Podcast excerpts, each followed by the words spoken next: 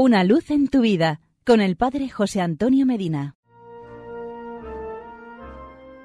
Queridos amigos y hermanos, en estos días de Cuaresma y de Semana Santa, en la liturgia de la Iglesia sobresale, humilde y victoriosa, la cruz de Cristo. Y podríamos preguntarnos una vez más qué significa la cruz. Hay un hermoso texto de San Juan Pablo II que responde maravillosamente a esta pregunta. Dice así, hay que vencer una grave tentación, la de quitar del Evangelio la página de la cruz. El que comprende la cruz, el que la abraza, comienza un camino muy distinto del camino del proceso y de la contestación a Dios. Encuentra más bien en la cruz el motivo de una nueva ascensión a Él por la senda de Cristo, que es precisamente el Via Crucis, el camino de la cruz. La cruz significa entregar la vida por el hermano para poder salvarla junto con la suya. La cruz significa el amor es más fuerte que el odio y la venganza. Es mejor dar que recibir. La entrega es más eficaz que la exigencia. La cruz significa no hay fracaso sin esperanza, sombras sin luz, tormenta sin puerto de salvación.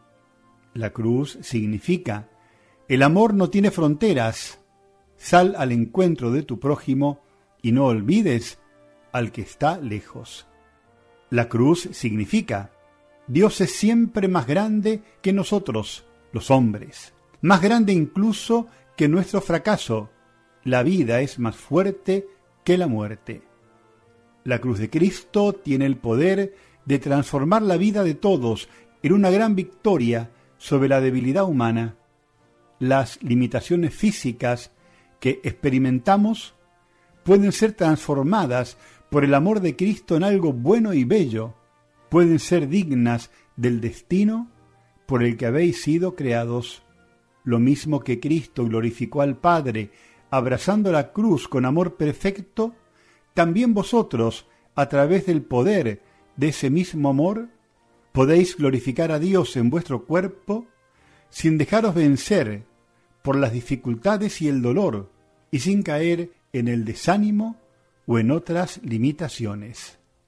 Si la vida se vacía de la cruz, no tiene ya sentido, sabor ni valor.